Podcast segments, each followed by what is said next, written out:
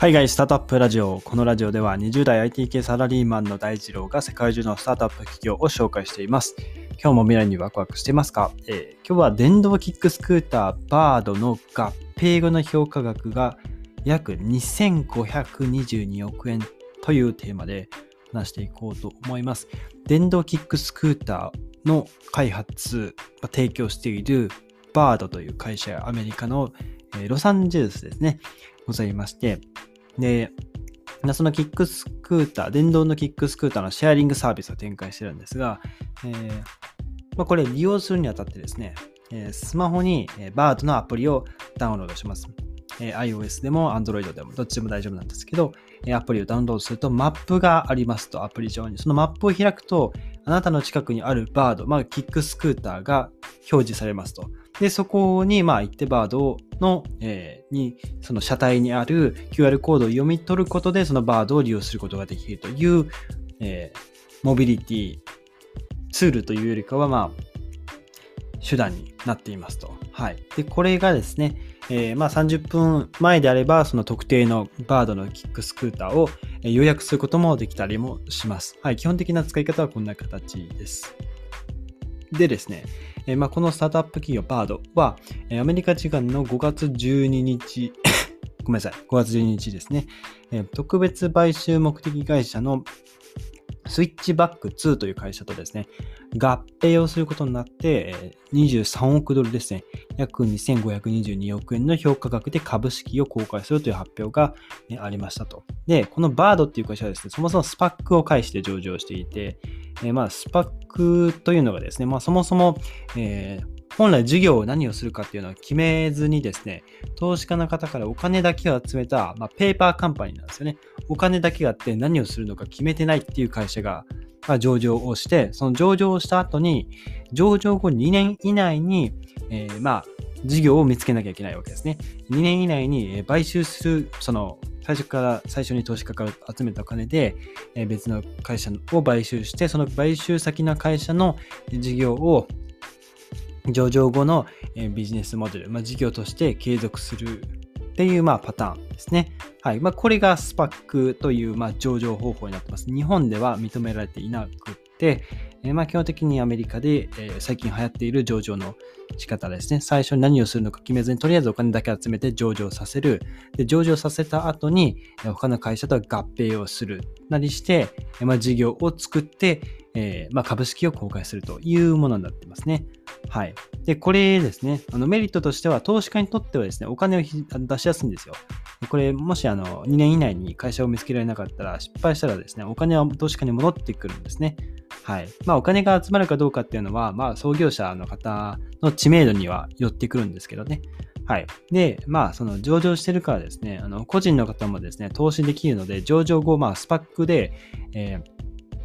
上場まだ事業を何も決めてない段階でもですね、個人が投資できるわけですよ。なので、非常にお金が集まりやすいというメリットがあります。ただ、デメリットとしては、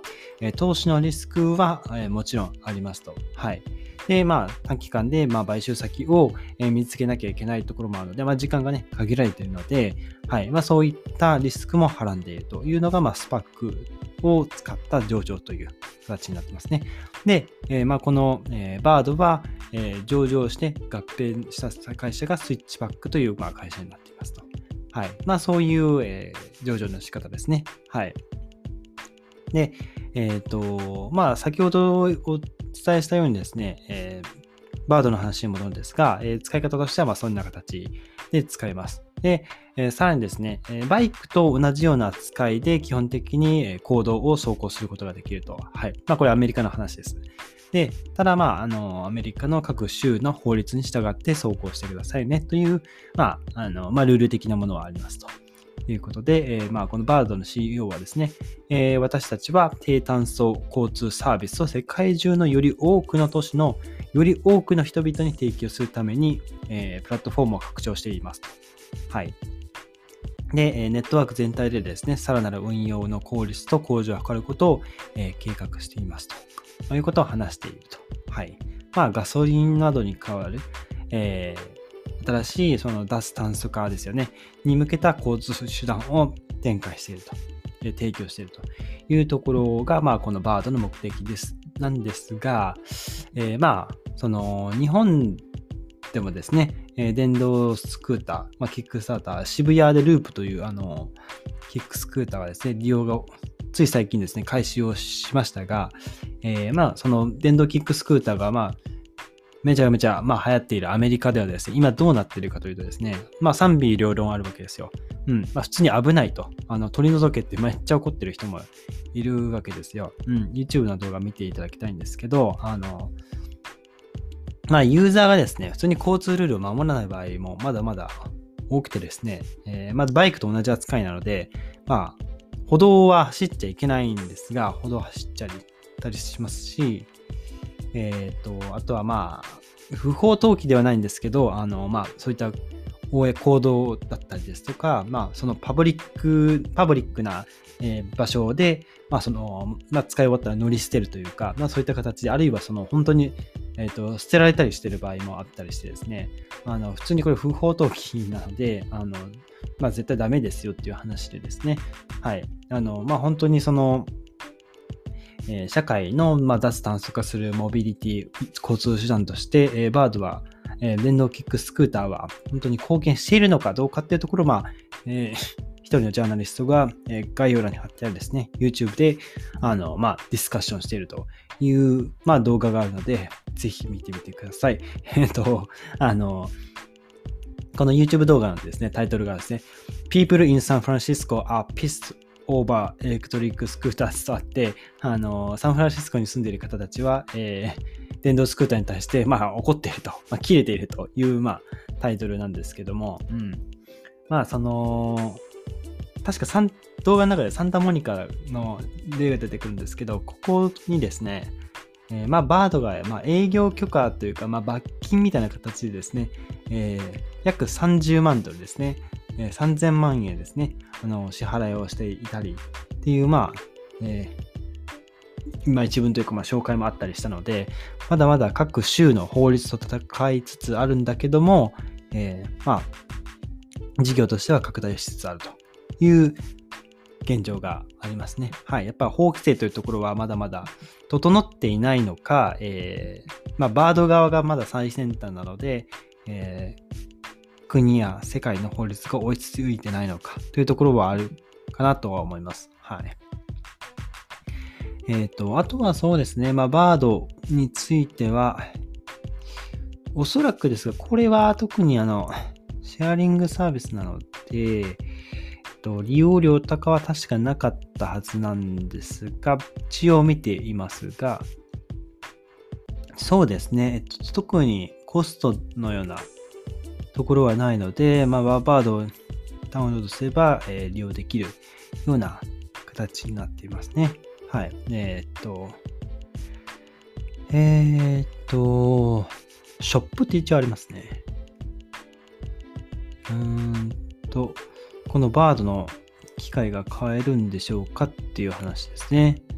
はい。結構インスタグラム的な感じでバードの、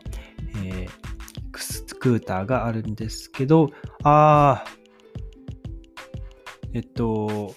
599ドルなので、600ドルぐらいですね。6万円、1台6万円ぐらいですね。6万、うん、6万5千円とかもうちょいぐらいですかね。はい。えー、バード1、ジェットブラックとありますね。えっ、ー、と、Amazon で買え、うんと、Buy with Amazon Pay なので Amazon で買えるわけではないみたいですかね。はい。まあ、普通に、あの、個人でも買って使えるというものになってますね。えっ、ー、と、GPS enabled と、えー、アンチセフアンチセフトプロテクション、えー、GPS が、え、利用可能なのと、えっ、と、まあ、盗難防止の機能がついていますと。いうところですかね。はい。あとは、あの、まあ、バードの説明ですね。使い方が書いてあります。はい。えー、まあこんなところですかね。まあ今後こういった新しいモビリティ移動手段っていうのは、えー、どんどん普及してくるのかなと思いますが、まあ問題は使うユーザー側ですよね。ユーザー側と法規制というところがまずしっかりしてくれば、えー、多くの方が利用しやすいような時代になってくるのかなと思います。ということで、えー、今日は電動キックスクーターバードの合併後の評価額が約2522億円というテーマでえお話しさせていただきました。今日のエピソードですね、役に立ったいいなと思ったらぜひフォローをよろしくお願いします。それでは皆さん素敵な一日をお過ごしください。バイバイ。